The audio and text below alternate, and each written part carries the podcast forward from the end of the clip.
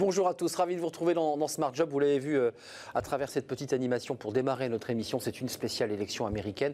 Euh, vous retrouverez nos rubriques habituelles, mais on va bien sûr parler eh de cette euh, élection incertaine au moment où je vous parle. On, y reviendra dans le cercle RH avec nos invités pour s'intéresser justement aux expatriés. Il y a nos rubriques habituelles. En première ligne, bien entendu, onboarding, offboarding, comment accompagner les entreprises alors que le marché du travail est en pleine mutation. On recevrait justement une start-up qui développe un nouveau concept, Working Progress, euh, salariés, mais aussi ben, pour beaucoup d'entre vous, euh, parents.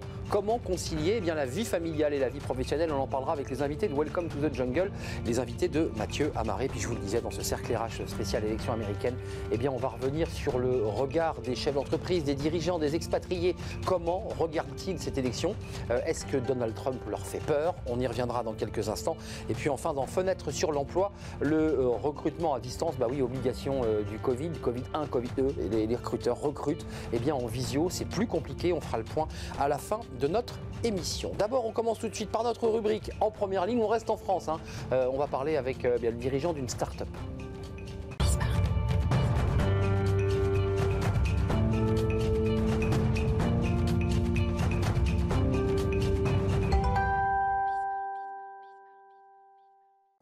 En première ligne, chef d'entreprise, DRH, dirigeants, créateurs d'entreprise qui traversent bien évidemment cette crise Covid avec une certaine inquiétude, il faut le dire. Euh, avec moi, Alexandre Grenier. Bonjour Alexandre. Bonjour. Vous êtes le cofondateur de Work Hello, qui est une société qui a été créée il y a, trois ans. Euh, on a beaucoup parlé de cette question, l'onboarding, l'offboarding, l'intégration d'un collaborateur, mais aussi le moment de son départ, il faut l'accompagner. Euh, vous avez développé une solution innovante. Alors, on va revenir évidemment sur le, le travail que vous menez. il y a une actualité pour vous Workello. Euh, vous êtes en train de vous développer, vous avez acheté Ubique. Pourquoi ce choix et qu'est-ce que va faire Ubique en plus de ce que propose Workello Exactement. Donc nous, Workello, on est historiquement sur le sujet de l'onboarding et de l'offboarding des collaborateurs. Euh, et donc grâce à ce rachat donc, que nous avons opéré l'été dernier, nous allons pouvoir rajouter une, nouvelle offre euh, à notre, à notre solution de onboarding, puisque Ubique historiquement était très concentré sur l'onboarding des contrats courts que nous ne traitions pas du tout côté Workello. Et étant donné qu'en ce moment, euh, la tendance est plutôt vers ce type de eh contrat sur le marché du travail, on a souhaité justement euh, bah, intégrer cette, euh, cette, nouvelle offre dans, dans Workello pour pouvoir répondre aux enjeux du marché qui plutôt aujourd'hui recrutent des contrats courts, CDD courts, des intérimaires, des freelances. Et donc l'ajout de cette fonctionnalité dans Workello a tout son sens pour couvrir vraiment 100% du parcours collaborateur. Donc Workello, c'est quoi? C'est une solution, c'est une plateforme que vous mettez, que vous vendez bien entendu aux, DRH, aux entreprises. Pour leur, vous leur dites quoi? On, va faciliter votre, le, processus d'onboarding, d'intégration? En fait, nous, Workello, on se positionne comme un, outil qui va faciliter toutes les mobilités des collaborateurs dans l'entreprise. Donc de l'arrivée, mobilité interne et également le départ. Donc euh, on va traiter chacun des mouvements des collaborateurs et on va proposer en fait une expérience euh, digitale complète et on va pour vraiment proposer une nouvelle expérience aux collaborateurs et accompagner les RH et les managers dans toutes les tâches qu'ils ont à réaliser au quotidien sur tous ces aspects. Dès lors que le DRH a dit on vous intègre, euh, Workello intervient. Vous arrivez à cet instant. Workello intervient, on prend la suite en fait de l'outil de recrutement et ensuite on va intégrer le collaborateur dans l'entreprise avant même qu'il y soit, donc à, travers des, informations qu'on envoie. Oui, en général, il faut quand même le préciser, il y a parfois un temps de latence, hein. il, y a, un délai pour quitter son entreprise, il y a un moment où pendant un mois, deux mois parfois, on est coupé de l'entreprise dans laquelle on, va rentrer et vous, vous êtes là pour faire le joint, pour... Euh, pour faire le, exactement, pour faire le lien avec les collaborateurs. Et donc nous, on propose notre solution, mais aussi un accompagnement euh, d'experts et donc c'est aussi pour ça que Ubique nous rejoint, parce qu'ils ont montré un outil, mais aussi euh, ils ont une, équipe d'experts. Et donc nous aussi, on est en pleine croissance. Donc notre objectif, c'est d'accueillir des collaborateurs qui soient aussi euh, euh, bah, dans cette dynamique-là. Et donc on intègre non seulement un outil, des clients aussi de leur côté, mais aussi une équipe qui viennent rejoindre l'équipe Workello. Mais est-ce que vous faites partie de ceux, puisque notre rubrique s'appelle En première ligne, où vous dites, nous, de ce Covid, on va en, tirer une opportunité? Parce que c'est vrai qu'il y a eu ce premier confinement, tout le monde a pensé que tout allait repartir comme avant. On s'aperçoit probablement que plus rien ne sera comme avant. Est-ce que pour vous, c'est une opportunité ce Covid? Alors, nous, Pour le dire euh, en, termes business, parce que c'est évidemment un problème de santé publique. Nous, nous euh, le, évidemment tous les aspects santé publique, etc., c'est vrai qu'on a plutôt été euh, moteur du coup, et, en développement sur cette période. On a fait x2 sur notre chiffre d'affaires entre avant le confinement et, maintenant. La demande est forte. Voilà, la demande d'intégration des collaborateurs à distance, c'est un vrai sujet parce que les entreprises, elles continuent d'accueillir des collaborateurs, même si elles ont certaines mis en pause des, recrutements, elles ont quand même besoin de gérer ces mobilités, de gérer aussi ces départs. Et donc, c'est vrai qu'on s'intègre parfaitement dans la demande actuelle des, entreprises aujourd'hui. Les, contrats courts, vous l'évoquiez, ça c'est le rachat du BIC. c'est la tendance là, parce que c'est intéressant de savoir si les les chefs d'entreprise commencent à s'orienter sur du contrat court parce qu'il y a une grande incertitude. C'est ce que vous ressentez? Il y avait déjà une tendance de fond euh, vers justement euh, euh, beaucoup plus de, contrats freelance notamment. donc là, il y avait une vraie tendance de fond qui, était, qui avait été. Ça aussi, vous les gérez? Exactement, qui avait commencé avant la période de Covid. Et là, en fait, on se rend compte que des collaborateurs. Bah, pensent de plus en plus à ce format aussi de, travail. du coup, ça va être une vraie tendance aussi à l'avenir. Et puis après, les entreprises, à aujourd'hui, elles plutôt elles s'orientent vers des contrats courts, donc type CDD et intérimaire, pour répondre aux besoins actuels. Et donc, bah, c'est vrai, une offre comme la nôtre aujourd'hui permet justement de créer des parcours d'intégration très facilement très simplement et pour répondre justement aux enjeux de, des intégrations, parce que ces personnes-là, même s'ils ont des contrats courts, ont besoin de euh, bah, découvrir l'entreprise, se former aux outils, découvrir les collègues, découvrir la culture de l'entreprise. Comment on fait d'ailleurs là en ce moment en période de confinement? Vous faites des visios, vous faites des, réunions collectives? Comment, comment ça se passe là concrètement? Qu'est-ce que vous leur proposez comme outil pour découvrir les collègues quand on ne peut plus aller euh, prendre un café? Oui, en effet, on pousse justement à des rendez-vous euh, fixes du coup pour faire en sorte que les collaborateurs en, en arrivée justement puissent aussi rencontrer des collègues. Donc on ouvre le visio, bonjour c'est Gilles, je vais arriver dans 15 jours. Voilà, on facilite justement ces mise en relation entre les différents collaborateurs. On a le principe de parrain, par exemple, pour faire en sorte de, faire en sorte que le collaborateur il puisse euh, discuter avec une personne fixe dans, l'entreprise. Euh, et donc, on permet aussi de, vraiment de, de, pousser tous les messages nécessaires qu'on pousse en général à l'oral euh, quand on est dans l'entreprise en physique. Là, on va le faire, euh, mais de façon aussi digitale. Donc là, vous le faites en ce moment, hein, très concrètement. Exactement. Euh, l'offboarding, c'est le moment où on va quitter l'entreprise. C'est un moment parfois un peu délicat. hors conflit, d'ailleurs, c'est toujours un peu difficile. On est triste. Là, c'est la même chose. On, l'avait vu d'ailleurs avec Mathieu. Pas d'espace de, de, convivialité quand on quitte l'entreprise. Pas de moment où on peut se dire au revoir. Là aussi, c'est un peu compliqué. Là aussi, vous prenez en charge cette question-là? Oui, en effet. Alors, du coup, il y, a différentes choses. Parce que c'est vrai que les collaborateurs, même les managers, par exemple, ont du mal aussi à identifier un petit peu cette période, comment réagir, etc. Ah euh, donc là, à travers notre outil, nous, on va faire en sorte de les guider euh, bah, justement sur les choses à mettre en place aussi. Donc euh, on va servir aussi d'accompagnement sur les équipes opérationnelles pour faire en sorte d'accompagner des collaborateurs qui sont au départ de l'entreprise. Puis après, opérationnellement aussi, on va faire en sorte de, bah, lister toutes les étapes pour faire en sorte que le, départ du collaborateur soit bien suivi et, bien réalisé. Puis après, il y a toutes des notions aussi de feedback à transmettre puisque le collaborateur qui au départ, il souhaite aussi transmettre des choses. C'est ça, c'est très important. à sa future recrue, par exemple, ou euh, même à son manager ou autre. Et donc, euh, nous, on va vraiment s'intégrer dans tout ça.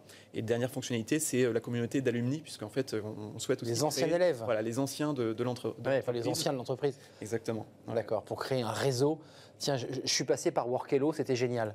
C'est ça l'idée. Les anciens de, les anciens de l'entreprise. Ou de l'entreprise que vous représentez. Et Workello, ça peut marcher. Tiens, avant de nous quitter, vous avez des, visées vers les États-Unis. Vous dites, tiens, moi j'aimerais bien aller aux États-Unis où vous faites partie de. où vos clients disent, oh là là, nous on attend les élections. Alors nous, déjà, on couvre les États-Unis à travers nos clients, puisqu'on a des entreprises françaises qui sont déjà basées aux États-Unis. Euh, Elle vous disait quoi? Compliqué? Oui, on a une période un peu d'incertitude, donc euh, on, hésite, on regarde ce qui se passe et puis on voit comment, comment ajuster potentiellement dans les prochaines semaines, dans les prochains mois, en fonction des différentes réglementations qui, vont arriver. Hmm. Et puis après, sinon, oui, évidemment, les États-Unis restent un marché qui, est important sur le marché RH. Euh, Faut pas le manquer. Hein. Donc euh, voilà, c'est un marché qu'on regarde avec attention aussi. Merci, merci Alexandre Grenier, CEO de Workello. Et puis cette actualité qui est importante, c'est Ubique pour aller travailler et élargir votre offre à travers des contrats courts. Merci d'être venu sur notre plateau et puis bon vent pour la, suite de, vos activités. La suite de nos programmes, vous la connaissez, c'est Working Progress avec les invités de Welcome to the Jungle. Mathieu Amaré est avec moi. Euh, vie familiale, vie professionnelle, c'est souvent un peu compliqué, on en parle avec lui.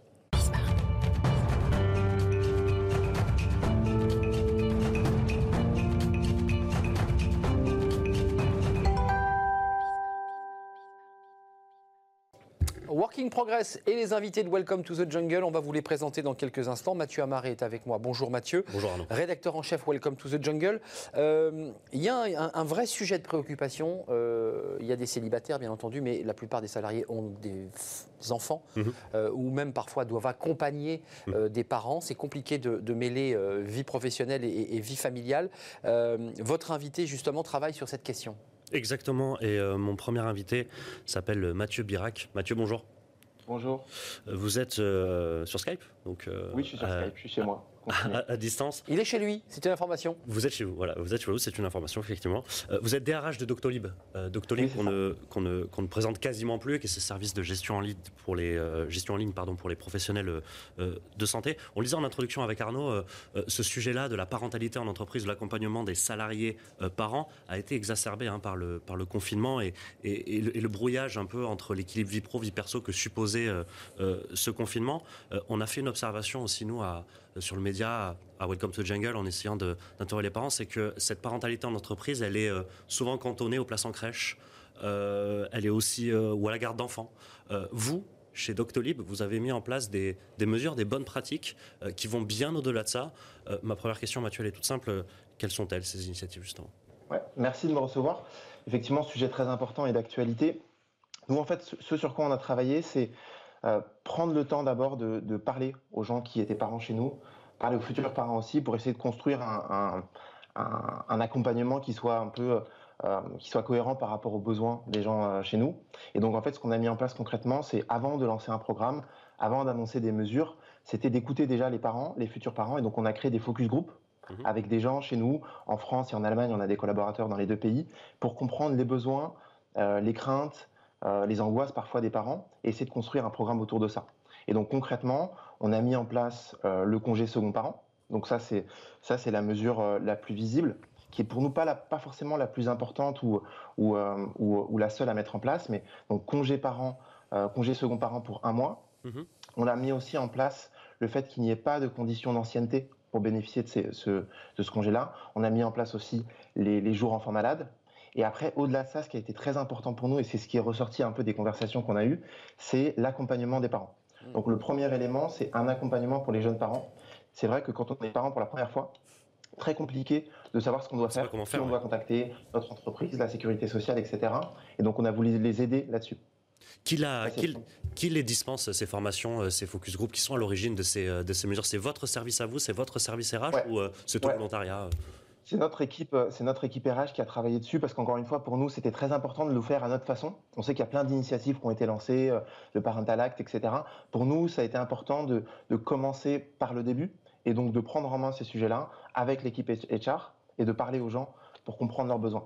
Hum, juste, je me permets Mathieu, la, politique familiale euh, que propose la France, le gouvernement, vous allez au-delà, le, fameux congé pour le second enfant, ça dit quoi concrètement pour le collaborateur? Ça lui apporte quoi? Alors, effectivement, nous, on, veut aller au-delà dans, deux dimensions. La première, c'est euh, mettre en place effectivement ce congé second parent sans condition d'ancienneté. Donc ça, c'est aligné avec ce que le gouvernement a proposé. Ensuite, pour nous, ce qui était très important, c'est l'accompagnement, accompagnement des jeunes parents et aussi accompagnement des managers.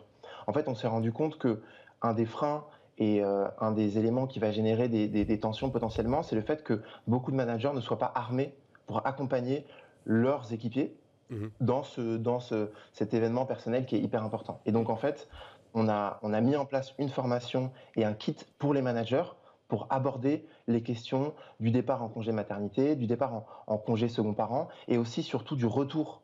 Euh, on, a, on, a, on s'est rendu compte qu'en fait, un des points qui était compliqué pour euh, les gens qui partaient en congé maternité ou congé second parent, c'était la question du retour en entreprise, eh notamment dans les entreprises comme la nôtre, comme la nôtre qui grandissent très vite.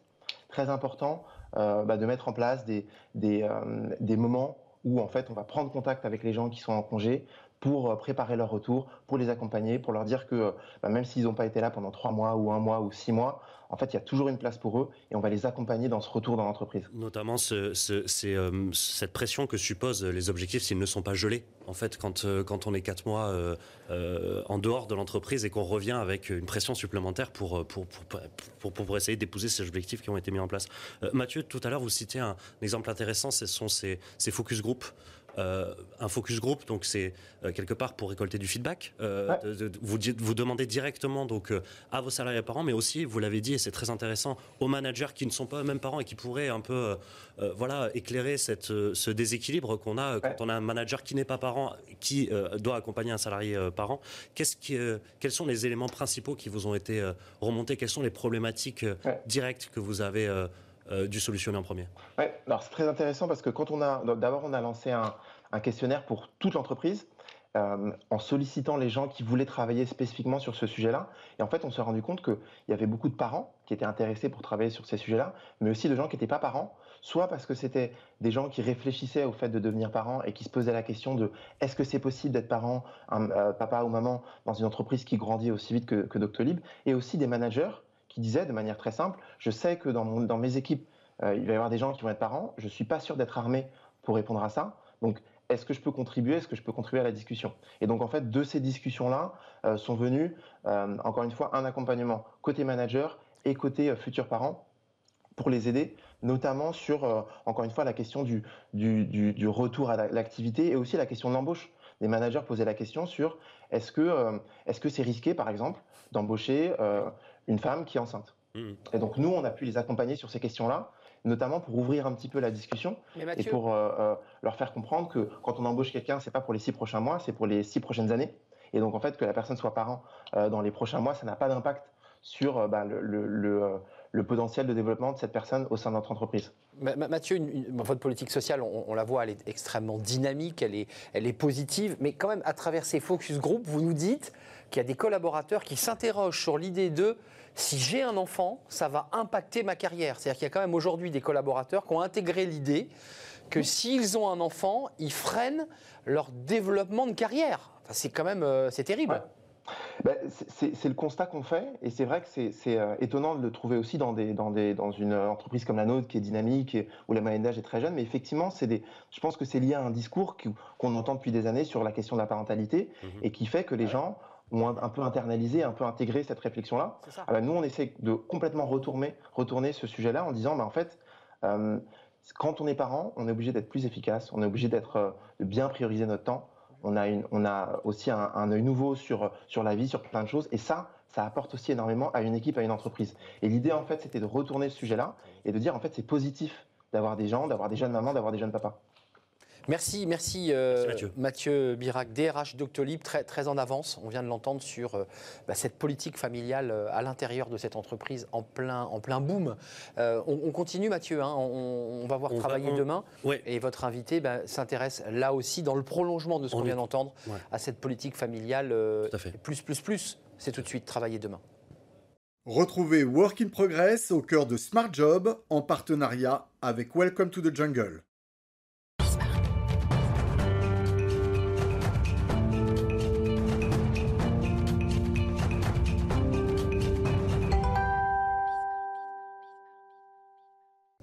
Travailler demain, on reste sur euh, l'accompagnement euh, des familles. Et là, on élargit le spectre, parce qu'on parlait beaucoup des jeunes parents Mm. chez Doctolib. Et là, on va, on, on va élargir, parce que ça peut être aussi l'accompagnement aussi pour, pour des parents.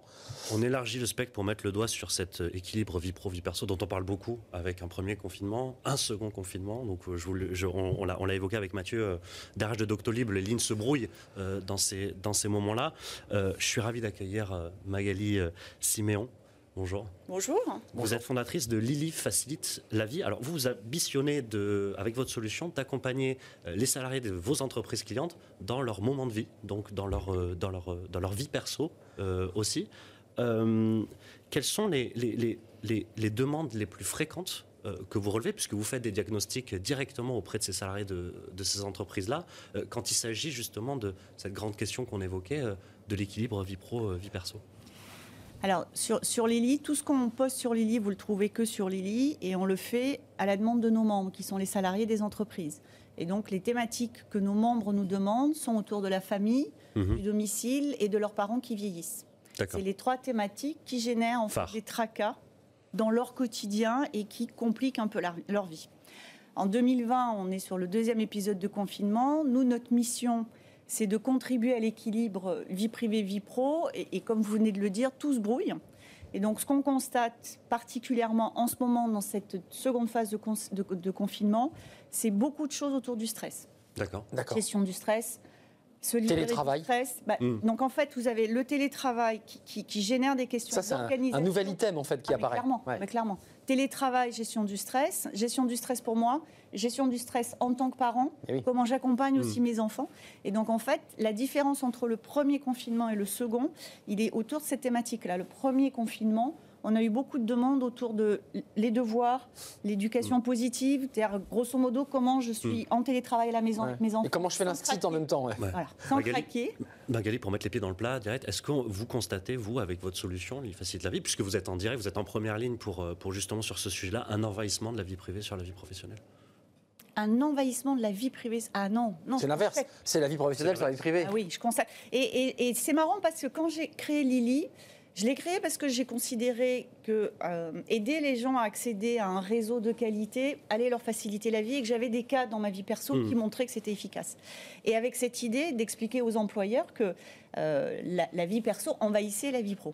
Et en fait, on a fait une grosse étude en 2020 C'est intéressant. et, et on a constaté exactement l'inverse. Ouais. la vie perso, tant qu'elle roule, bah, c'est la vie perso. Hmm. Elle peut prendre C'est un une peu pieuvre, la vie professionnelle, en fait. Ouais. Ouais. Mais C'est tentaculaire. ça. Et Elle- C'est exactement ça. partout. Et on a plus de 80% des personnes interro- qu'on a interrogées qui disent c'est ma vie pro qui envahit ma vie perso. Non, bien sûr, et bien ça sûr. nous a fait un peu évoluer sur nos contenus pendant le premier confinement. Bien sûr. Et on a euh, une énorme majorité de collaborateurs qui d'ailleurs gèrent leur vie pro ou leur vie perso, pardon, euh, on va s'y retrouver. euh, C'est intéressant de faire cette dans le- confusion. dans le, dans le, dans le pro, c'est-à-dire il s'agit de, je sais pas, on, on parlait avec, avec Mathieu de Doctolib de, euh, de prendre rendez-vous sur une consultation en ligne, etc. C'est-à-dire que au boulot, on a tellement cette pression que Qu'on on oublie sa vie perso. qu'on oublie sa vie perso et qu'on s'autorise là. Et qu'on se dit à 19h, zut, j'ai pas appelé le Toubib. Mais parce que on vit dans, moi je trouve qu'on vit dans des, des entreprises françaises où la vie perso est censée rester à la porte. Ouais, Il y a cette idée que Faut même pas en parler quasiment. Il y a cette idée, Ouais. pas trop se plaindre. Enfin, c'est un peu Instagram, hein, donc euh, Ouais. on arrive au bureau, on va bien, on se plaint pas trop. Éventuellement, on parle à son voisin de bureau et encore parce que c'est moins vrai, je pense qu'avant. Et donc en fait, on a vraiment cette, cette illusion qu'on peut la laisser à la Mm. porte. Euh, mais l'autre, mais la chose que les entreprises ne prennent pas en compte, c'est à quel point le travail maintenant part avec les personnes. Eh oui. Et, et avec tout le monde, soit parce qu'on a des outils qui nous emmènent à pouvoir travailler partout, Et qu'on reçoit des mails partout. soit pour la- avec la pression, la peur de perdre son job. Tout ça, c'est des phénomènes qui sont à, à l'échelle du monde finalement assez récentes, et Moderne, qui sont ouais. génératrices de stress, de Mhm. tension, de tension en tant qu'individu, de tension dans la relation aux enfants Alors, aussi. Magali, euh, on est tous les trois euh, OK avec euh, le diagnostic. On est tous conscients euh, Oui. de ce diagnostic. Maintenant, quel est le remède? Qu'est-ce que vous proposez, vous, avec Lily Facilite la vie pour euh, solutionner ces, ces, ces problématiques? L'i- L'idée, c'est d'être le plus possible là avec la, la bonne information ou, ou le bon service pris dans notre, bonne ga- dans notre gamme de services au bon moment. Donc, c'est d'avoir, d'abord, quand je vous l'ai dit tout à l'heure, ce qui est sur Lily, vous le trouvez que sur Lily. Donc, des contenus, une communauté et une gamme de services que vous trouverez que sur Lily.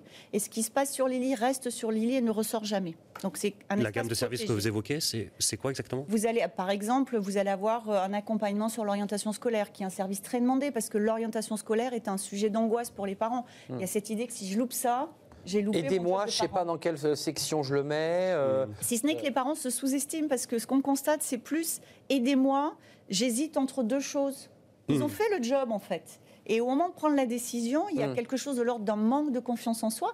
Et donc finalement, ils nous disent pas aidez-moi à trouver, ils disent voilà, j'ai un plan, J'ai plan trouvé, B. mais tranchez pour moi. Aidez-moi à trancher. On ça- ne tranche pas pour les gens. Chez Lily, Voilà, c'est ça. on aide les gens à être autonomes et indépendants. Ouais, ouais. Et, donc, comment en vous fait, faites du coup? C'est parce que si, si- si vous jouez pas le rôle de ce conseiller d'orientation dans l'exemple que vous donnez. Sur cet exemple-là, on a une référente euh, orientation, donc qui va écouter, qui va poser des questions, qui va voir quels, quels sont les, euh, les critères de choix en fait.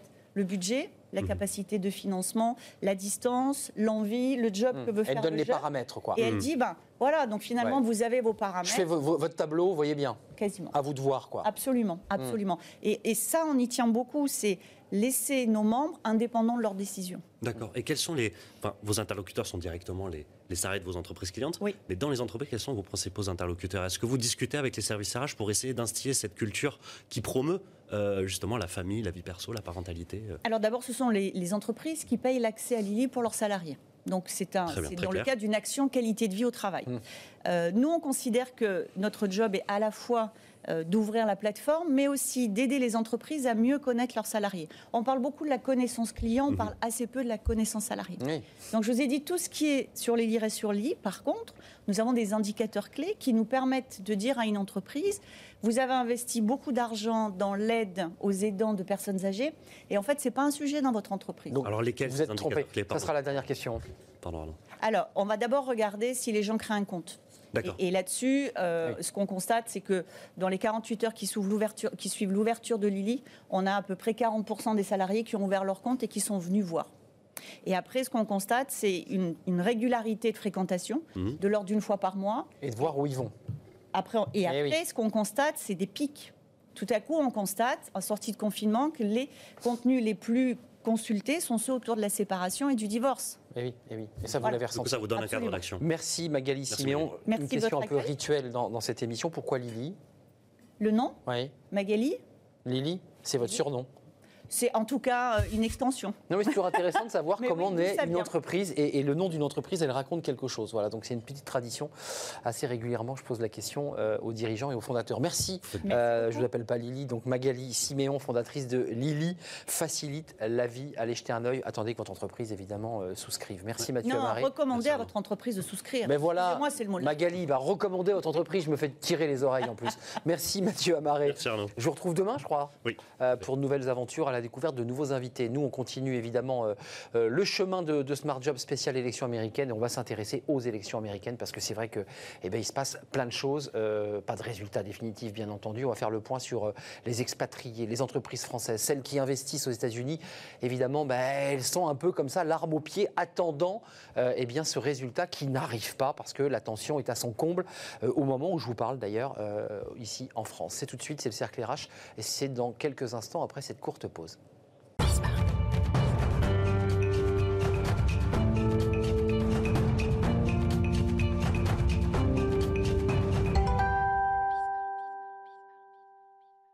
Voilà, retour dans notre euh, émission Smart Job spéciale élection américaine. Vous l'aurez compris, Smart Job se met aux couleurs des États-Unis dans une élection extrêmement tendue, serrée. Tout ça avait été annoncé d'ailleurs, euh, tout le monde s'y attendait, avec des déclarations euh, de part et d'autre. Évidemment, c'est la nuit aux États-Unis, avec des États clés, les swing states, Michigan, Pennsylvanie, compte tenu que Donald Trump, rappelons-le, et on va en parler évidemment à travers la focale de notre émission, à la Floride, à l'Ohio, et on dit souvent quand les deux États sont gagnés par un camp, bah, évidemment, ça donne un avantage en général décisif. Euh, qu'en pensent les Français? Tiens, qu'en pensent les entreprises françaises? Qu'en pensent les expatriés?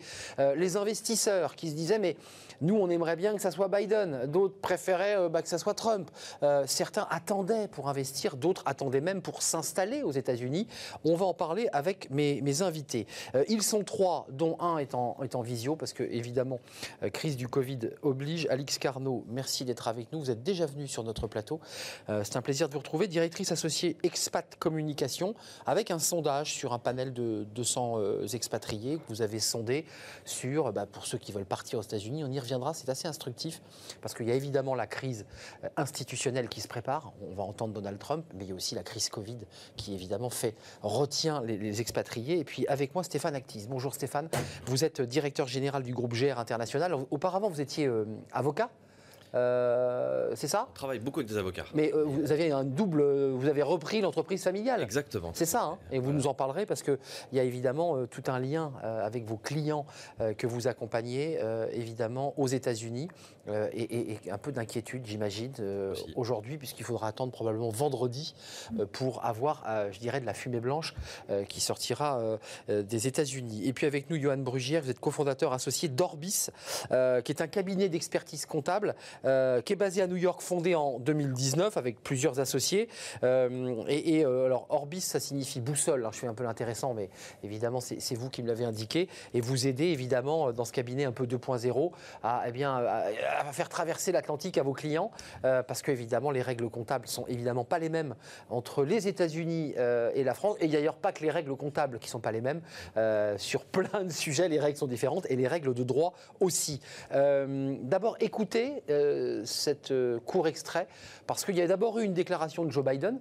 Euh, C'était le premier à avoir, euh, à avoir parlé. Puis Donald Trump de la Maison-Blanche a fait une déclaration il y a quelques heures maintenant. Euh, écoutez ce que dit Donald Trump. On sent que les choses sont très tendues. Écoutez. Nous sommes prêts à gagner cette élection. Pour être franc, nous avons déjà gagné cette élection.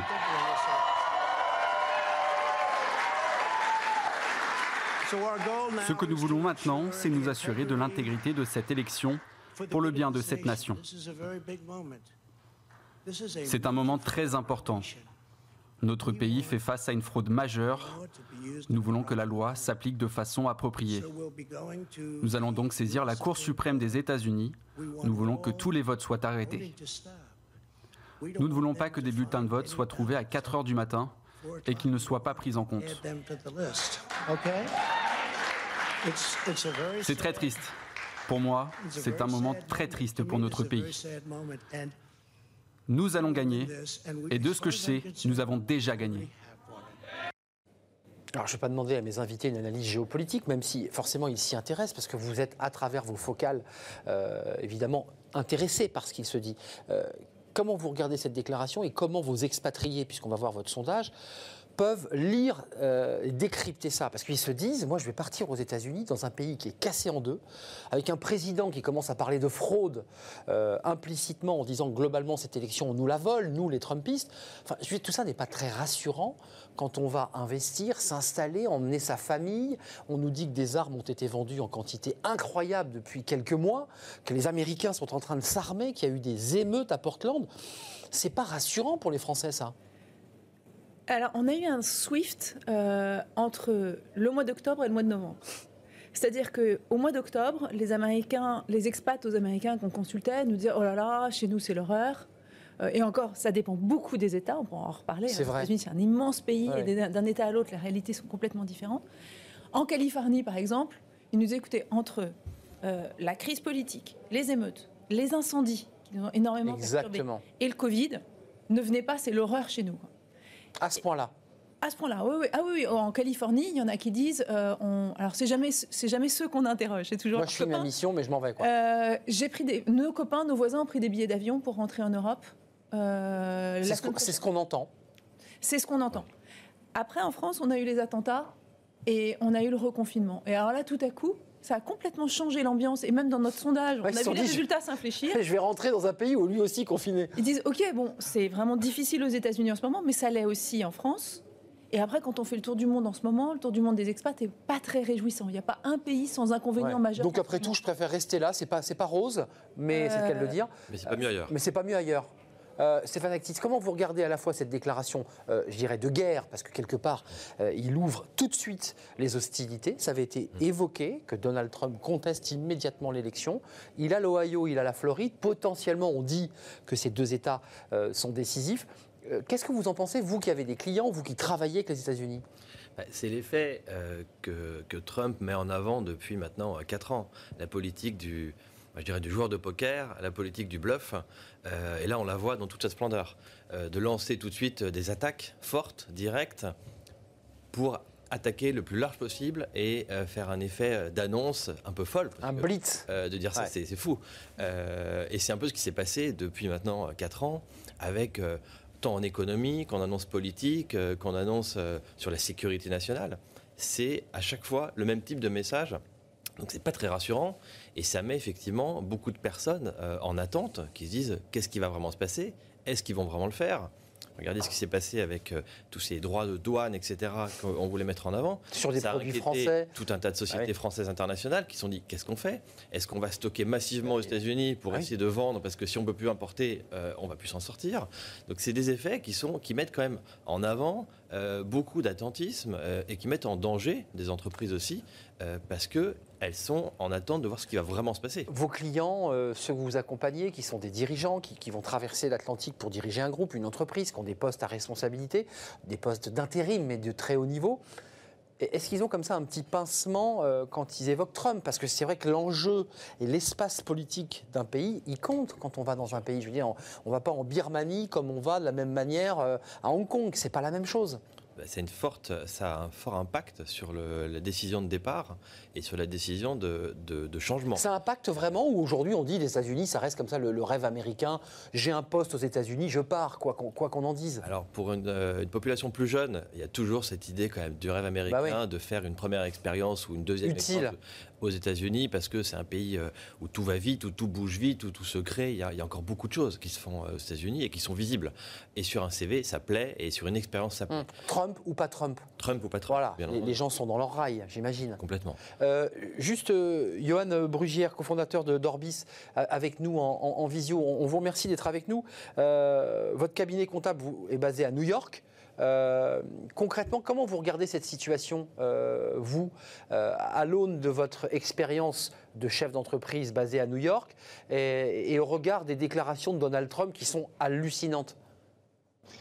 Merci de me recevoir premièrement. Effectivement, au regard des, déclarations de Donald Trump, je pense que Malheureusement, c'est malheureux de le dire, mais effectivement, c'est des déclarations qu'on attendait, puisque euh, c'est une stratégie qu'il avait déjà annoncée et que beaucoup d'analystes politiques avaient euh, effectivement euh, commenté et anticipé. donc je pense que les Français qui sont effectivement installés aux États-Unis depuis un petit moment, qui connaissent bien le climat politique américain, n'ont pas vraiment été surpris par cette déclaration, même si ça peut surprendre dans un contexte global. je pense qu'il y a beaucoup plus surpris, c'est plus euh, la victoire, on va dire, la victoire morale en fait des républicains, ce que je dirais dans, un sens. C'est-à-dire qu'on s'attendait beaucoup à une victoire euh, euh, large des démocrates. Il y a une vague bleue bien sûr. qui n'a pas vraiment eu lieu. et je pense que c'est le, manque de victoire morale en fait des démocrates qui, pour moi, et pour les Français qui sont aux États-Unis installés depuis un petit moment, qui est le plus, plus surprenant, puisque dans un sens, euh, ça donne en fait, euh, ça donne raison à la politique que Donald Trump a appliquée depuis quatre ans, euh, et ça renforce sa politique potentiellement sur les quatre prochaines années. Euh, juste pour, vous qui, avez une connaissance à travers vos clients, évidemment, c'est un peu la victoire. Si, Trump gagne, c'est la victoire du protectionnisme. Enfin, globalement, c'est la victoire de la middle class américaine. On le voit sur la carte. Hein. Le centre des États-Unis, comme d'ailleurs l'élection précédente, a voté massivement. Son électorat a tenu. Et puis les bordures, les côtes, est et Ouest sont démocrates. C'est la middle class qui est quoi inquiète de, euh, du fait que euh, l'industrie, le numérique, ce sont des gens inquiets. Donc il y a un repli. Trump, c'est le repli. C'est pas bon pour le business, ça. C'est pas bon pour le business, c'est pas bon pour les étrangers qui arrivent, hein, les expats. Nous, on les, enfin, on les appelle expats, mais c'est quand même des immigrants, des gens qui vont arriver. Euh, on les regarde bizarrement, ouais. bah oui, oui, c'est ce que beaucoup disent. Euh, et de toute façon très pratique, les visas se sont durcis. Et si vous mettez la conjonction. Durci, c'est-à-dire euh, plus de temps plus difficile, à l'avoir, plus long d'obtenir un visa L1 ou L2.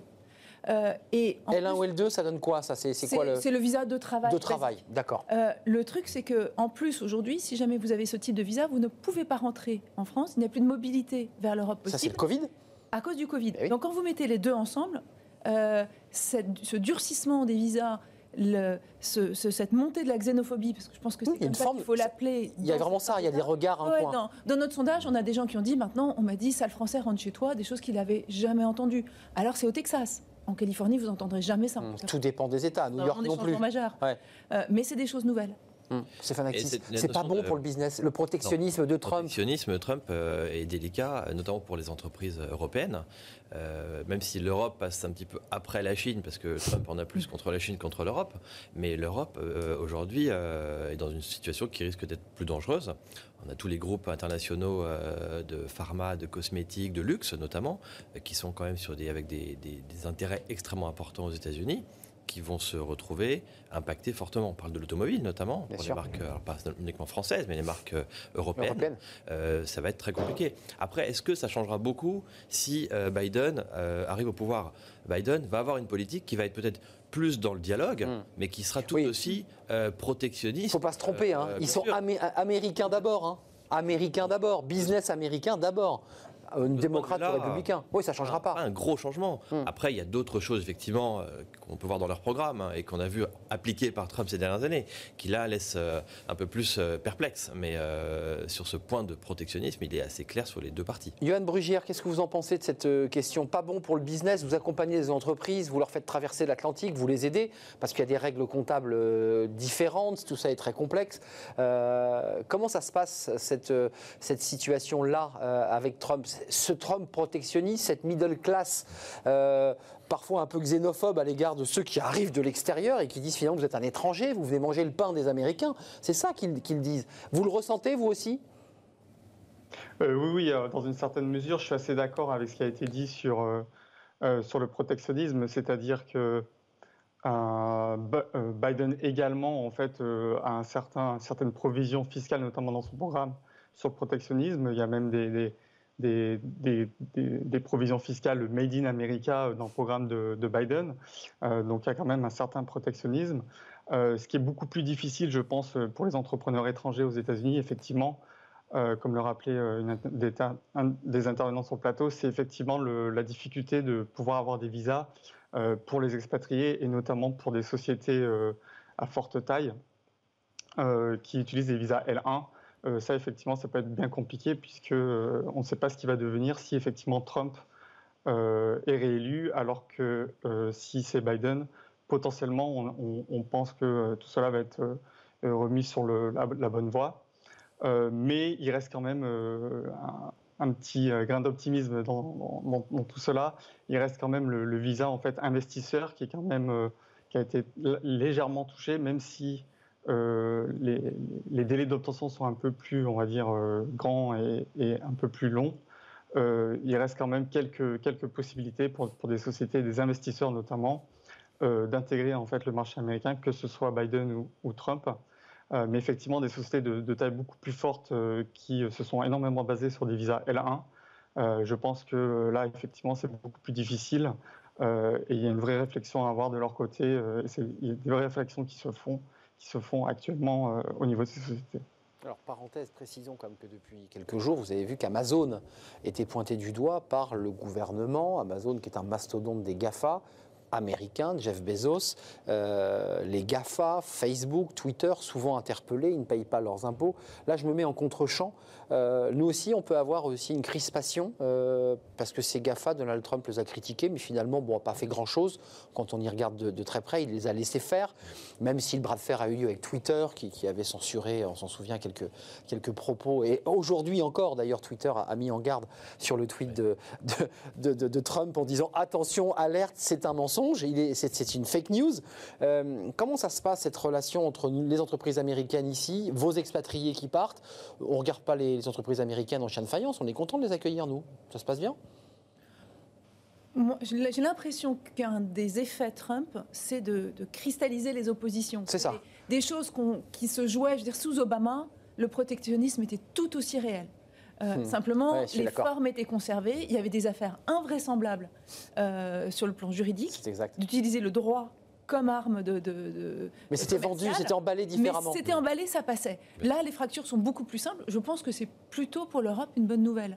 Là, je suis vraiment loin de mon, de mon expertise expatriée, mais je pense que le fait d'abattre son jeu par les joueurs de poker, hmm. euh, le fait d'avoir un jeu clair, ça permet de de, s'unir de, et de réagir de façon plus agile. Et d'orienter sa stratégie. Et que la réaction européenne vis-à-vis d'Amazon euh, est assez lucide. Hum, lucide. Même si euh, il est difficile aujourd'hui d'empêcher les consommateurs, on sort un peu du sujet, d'aller acheter sur Amazon, enfin, vous vous en conviendrez, à moins d'interdire Amazon. Vous voyez hum. Voilà on, est sur une prise de conscience, on verra ce qui se passe après. C'est ça, c'est une prise de, conscience. Ça aura un impact important. Euh, parce qu'il est vrai qu'aujourd'hui, quand on voit les commerces qui sont fermés, euh, la période du Covid qui a, qui a chamboulé euh, énormément de. Et on va le voir dans votre sondage. et dans notre business. Hmm. la prise de conscience est tout à fait possible pour le retour à l'achat de proximité, le retour à des achats, je dirais, plus mesurés. Euh, et moins sur les plateformes digitales, qu'elles soient d'ailleurs françaises ou, internationales. Mmh, c'est vrai, c'est vrai. Euh, et là, enfin, là, les commerces sont fermés, il hein, faut le préciser, on sort du sujet, mais là, il n'y a plus de commerce, donc il n'y a plus de proximité. Le seul oui, après, il y a aussi euh, une impatience d'acheter tout de suite, alors en mmh. dehors de certains... le désir du consommateur il peut évoluer aussi et il va évoluer sûrement avec les conditions dans lesquelles nous sommes. Alors votre sondage, parce que c'est intéressant, Alix Carnot euh, chez Expat Communication, vous avez fait un sondage, il y a un peu moins de 200 personnes qui ont été interrogées, mais c'est intéressant pour ces personnes très ciblées. Recommanderiez-vous à un Français de s'expatrier aux US en 2020 bah, C'est intéressant parce que c'est moitié-moitié, euh, presque. Alors, euh, il y en a 50 qui disent oui, tu peux y aller, bon vas-y, mais il y en a quand même la moitié qui dit bah non, franchement, on va pas aux États-Unis. Alors, c'est un petit sondage, hein, moins de 200. Oui, oui non, mais vraiment avec des C'est un panel faible, c'est pour ça que je précisais que. C'est hyper intéressant parce qu'il y a plusieurs collecteurs et à chaque fois on retombe exactement sur les mêmes données qui disent. Euh, en gros, il y a quand même 90% qui disent ça vaut le coup d'aller aux US. Simplement, sur ces 90%, il y en a la moitié qui disent pas en ce moment. C'est ça, c'est le contexte. Et alors, on essaie de comprendre ce qu'il y avait derrière ce pas en ce moment. Est-ce que c'est politique ou est-ce que c'est autre chose? Oui, c'est les deux. Donc, on leur a demandé s'il y avait un changement de président, euh, est-ce que vous changeriez de recommandation? La moitié dit oui. Donc, Donc c'est une incidence. Il y a pour 50% un aspect politique. Et puis pour 50%, c'est avant tout le Covid. Euh, et là, euh, c'est ce qu'on disait en, introduction, c'est le Covid des US, mais c'est le Covid partout. Euh, alors vous le vivrez moins en Chine, mais il y a aussi d'autres inconvénients en Chine en ce moment. D'où la rupture entre octobre et novembre. On part tous en octobre, puis en novembre on est confiné en France. On, préfère rester sous le soleil de la Californie que d'arriver en hiver ici en France. Donc pour le dire un peu abruptement. Ça c'est le truc qui a vraiment monté tout au long de l'automne c'est les expats qui sont passés de. C'est l'horreur de ne pas rentrer pendant l'été. C'est ce qu'on disait cet été quand c'était vu. Hein. C'était dur. C'est l'horreur de ne pas rentrer à ah Noël. euh, parce que là, le- l'expatriation change de nature. hein, pas- Retrouver ses racines, retrouver sa famille. c'est plus- L'expatriation est plus je vis à cheval entre deux pays. C'est devenu je choisis un pays Oui, et je l'assume Je suis enfermé dans le jusqu'à ces élections. Ouais, c'est ça, je suis enfermé. résultats électoraux que les Français partagent certainement moins euh, que Mais-. Euh, mais euh, néanmoins, euh, il y, a, il y a- voilà, il y a la vraie question derrière ce qui est euh, vraiment conjoncturel du Covid, c'est est-ce que les Français installés aux US croient encore à l'American Dream? Alors quand il dit à 90% ils venaient, venez, peut-être pas tout de suite, mais venez, on peut se dire qu'ils y croient. Quand on regarde les commentaires, c'est hyper intéressant Ouais. parce qu'on voit des choses apparaître qu'on n'aurait pas entendues il y a 4 ou 5 ans. Euh, alors il y a toujours le euh, c'est génial, les US m'ont donné Le rêve chance, américain, ouais, c'est ça. voilà, Mm. que j'aurais pas eu ailleurs. Mais il y a aussi il y a des valeurs qui montent euh, avec lesquelles vraiment je me reconnais plus. C'est ça. Les valeurs qui ont été développées par Trump, du populisme. Et, Euh, et ce clivage qu'on va sentir chez les Français aux US, c'est exactement le même que ceux qui traversent la société américaine. Hmm. Entre ceux qui disent, on a des Français qui nous ont écrit, eh ben ils ont de la chance les Américains, eux ils ont un leader, un vrai, qui oblige pas à mettre le masque et qui laisse la liberté et on peut devenir quelqu'un. Comme le dirait quelqu'un au Texas, un Américain au Texas. Hmm. Et puis on a des Français qui disent. euh, euh, mais moi, je ne peux plus vivre dans Je ce supporte pays plus ce type. homophobe, raciste, xénophobe. c- Je, je- je ne supporte plus Donc- les US en train de Donc il y a quand même une Comme les cristallisation sur les valeurs, effectivement, et il a cassé le pays en deux, mais il a aussi cassé les expatriés en deux. Ils sont à l'image des gens qui habitent dans ce pays-là. Côté business, c'est ça, Stéphane Actis, et je vais poser la question évidemment à Johan Brugère, mais on a quand même souvent dit, au-delà de Trump, qu'il y avait une déconnexion entre la vie politique américaine, qui est complexe, hein, parce que ce sont des États qui, pour certains, mènent des politiques très indépendantes, euh, et le business. C'est-à-dire qu'entre la politique et le business, bon, bah, il y, a- il y a la politique, euh, on l'a fait jusqu'à la dernière minute, on fait des meetings, il y a des banderoles, il y a des... Et puis il y a le business. Et le business dit, bon, bah, écoutez, laissez-les passer, et puis nous, on va continuer à faire notre business. C'est vrai ou c'est pas vrai, ça? Oui, je pense que le business euh, prend une part extrêmement importante euh, sur le marché américain. Et comme vous le disiez, la politique est une chose, mais c'est c'est le temps fort, le temps fort des élections. Après, pendant 4 ans, on est un peu tranquille.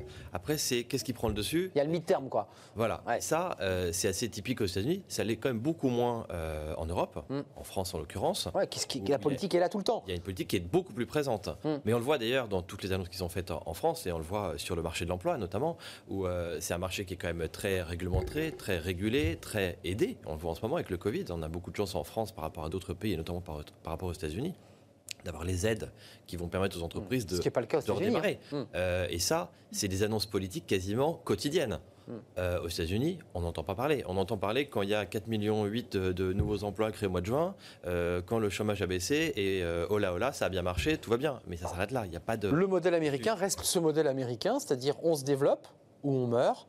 Et il faut se relever quand on meurt. On n'est pas aidé, repris, euh, récupéré par les bretelles, par un, un- un système social euh, euh, Mais ce comme un- celui de la France. On est bien d'accord. hein. Ce qui a un impact très fort sur l'emploi d'ailleurs et sur la, et sur la recherche d'emploi. Euh, Et sur la aux États-Unis, mobilité. On perd plus d'emplois d'un clou, mais ça redémarre très très vite. Euh, en Europe, si on perd les emplois, le redémarrage est beaucoup beaucoup plus Mm. poussif Par notre Euh, modèle. par notre modèle, de, par notre modèle euh, régulé quelque part. Johan Brugère, vous- j'imagine que vous avez eu le temps de méditer, puisqu'il y a eu- deux réponses euh, euh, avant ma question, mais euh, il y a le business, euh, il y a les investisseurs, il y a aussi les marchés, évidemment, et puis à côté, il y a la politique. C'est un peu de l'entertainment, c'est-à-dire pendant quelques semaines, quelques mois, ben, il y a un spectacle politique, une agitation politique, puis en même temps, euh, le business continue. Sur, sur le bilan Trump, sur le plan euh, de l'emploi, globalement, les Américains euh, trouvent qu'il s'est pas mal débrouillé. Il a, il a fait d'autres erreurs, probablement. Mais sur l'emploi, les Américains disent bah, il, il s'est pas mal débrouillé euh, sur le plan de l'emploi. Oui, effectivement. Et ce qui- ce qu'il faut garder en tête, c'est que le, le marché américain reste un marché de plus de 300 millions de consommateurs. Euh, et donc, c'est un marché qui est, qui est intéressant euh, pour toute société euh, qui souhaite s'implémenter aux États-Unis de par ce cadre-là. Euh, je pense euh, que ce qui, ce qui. Alors, pour l'emploi, effectivement, euh, suite, même si les chiffres d'emploi post-courant de Covid ne sont pas très, très, très bons, effectivement, avec toutes les provisions fiscales et la diminution des, des charges sociales des sociétés, des, des- Oui. des charges fiscales des sociétés, l'emploi a, a- a bien été dynamisé durant le- la présidence de Trump. Euh, mais euh, je pense qu'effectivement, euh, la politique intervient dans le business, pour moi, en fait, suite aux provisions fiscales qui sont mises en fonction des, des, des- des présidents. et c'est ça qui est actuellement qui est regardé de manière très significative par les sociétés. beaucoup plus que la politique, c'est vraiment les provisions fiscales pour voir si justement ces sociétés vont devoir se restructurer ou non si Biden passait, ce qui ce qu'ils ont dû faire justement quand Trump est passé l'année dernière, et ça a été toute une surprise pour tout le monde. Il y a eu des, provisions fiscales dans les, programmes qui n'étaient pas prévues et ça, avait changé tout, le paysage. pour moi, le lien entre la politique euh, et le business, c'est vraiment en fait les, politiques fiscales des candidats eh euh, et des différences entre ces deux politiques. C'est très intéressant hein, d'entendre un expert comptable de haut niveau nous expliquer la campagne américaine. Ce sont les provisions fiscales euh, et, les stratégies fiscales des deux candidats qui permettent aux entreprises bah, d'ajuster leur stratégie d'emploi, d'investissement. Le débat est malheureusement terminé parce que j'aurais bien prolongé avec vous cette discussion. On pense aux expats euh, qui partent, qui sont en train de partir. Ça part encore ou pas là? Non, ça part très peu. très peu. bah oui, parce qu'il n'y a pas de visa. Il n'y a pas de visa pour l'instant, jusqu'au mois de mars, normalement, il y a un... enfin janvier officiellement. Puis Donc vous vous battez pour réussir de temps en temps à faire passer quelqu'un? Il y, en a qui passent de temps en temps, mais, mais globalement, euh, les départs ont été sont, sont, sont repoussés, oui. Stéphane Actis, merci d'être venu sur notre plateau, directeur général du groupe GR International, euh, du recrutement de haut niveau dans l'intérim euh, avec des profils internationaux. C'est une société qui a été créée par euh, votre père en 1980, si je ne m'abuse. 80. Merci d'être venu sur le, plateau, c'était un vrai plaisir. Merci Alix et merci à Johan Brugière. c'est intéressant hein, parce que voilà, vous avez éclairé sur la fiscalité et les stratégies fiscales qui influent la politique et, et le choix. Cofondateur et associé d'Orbis, cabinet d'expertise comptable basé à New York. C'est presque la fin, on va s'intéresser à Fenêtre sur l'emploi. Et devinez quoi, on va parler des recrutements. Ah oui, c'est classique dans une émission, mais, mais des recrutements euh, à travers les visios. Bah oui, parce qu'aujourd'hui, Covid oblige, on continue à recruter, mais plus de la même manière. C'est tout de suite.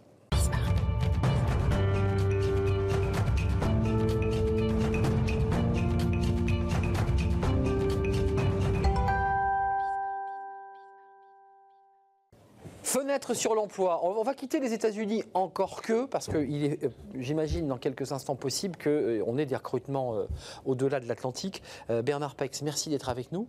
Vous êtes le PDG d'Alphonse.io.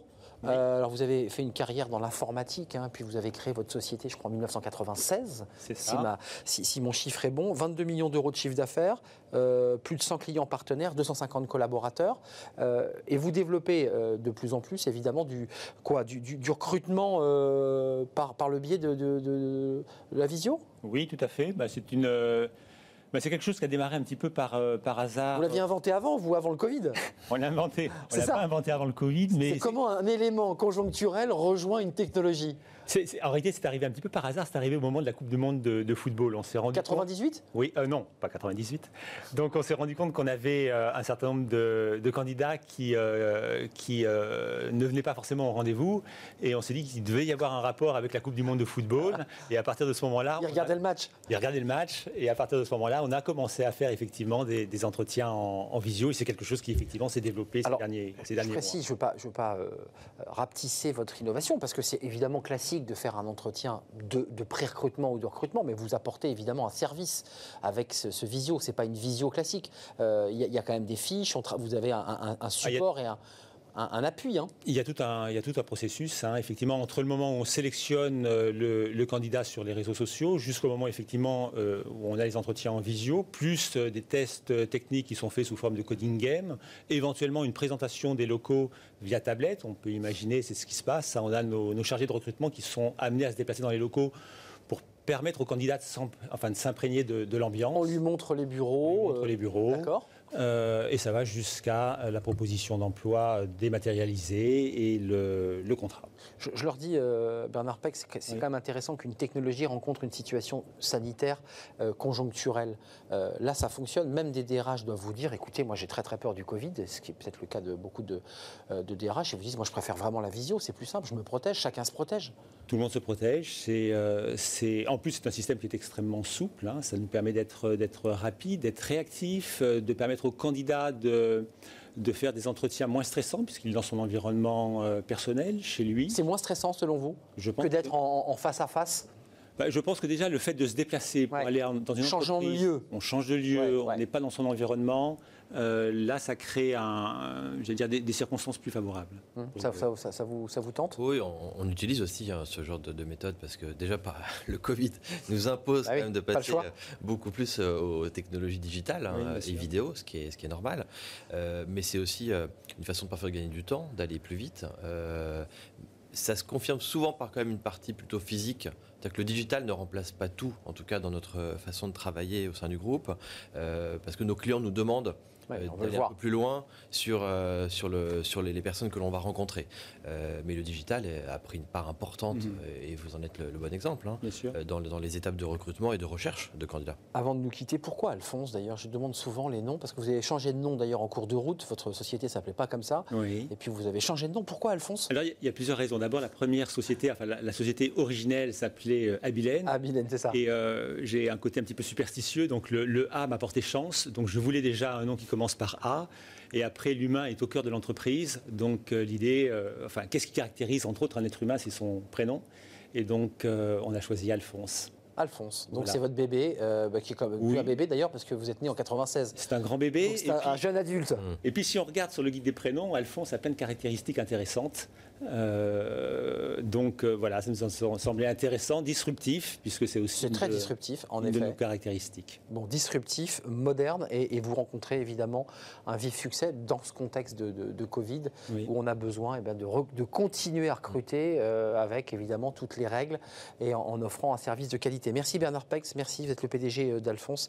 Merci, à, vous, Stéphane d'être resté jusqu'à la fin de notre émission. Merci à vous qui nous regardez. Merci à Fanny Griesmer pour tous ces invités et ces jolis plateaux. Merci aux équipes techniques, aux réalisateurs pour cette émission spéciale. Et puis je vous retrouve demain, bien entendu. On va revenir euh, dans le RH et l'emploi traditionnel. On suivra de près, bien entendu, cette élection américaine parce que fumée blanche, euh, bah, ça sera vendredi. Donc il faudra attendre encore quelques jours. Merci de votre fidélité. Portez-vous bien. À demain.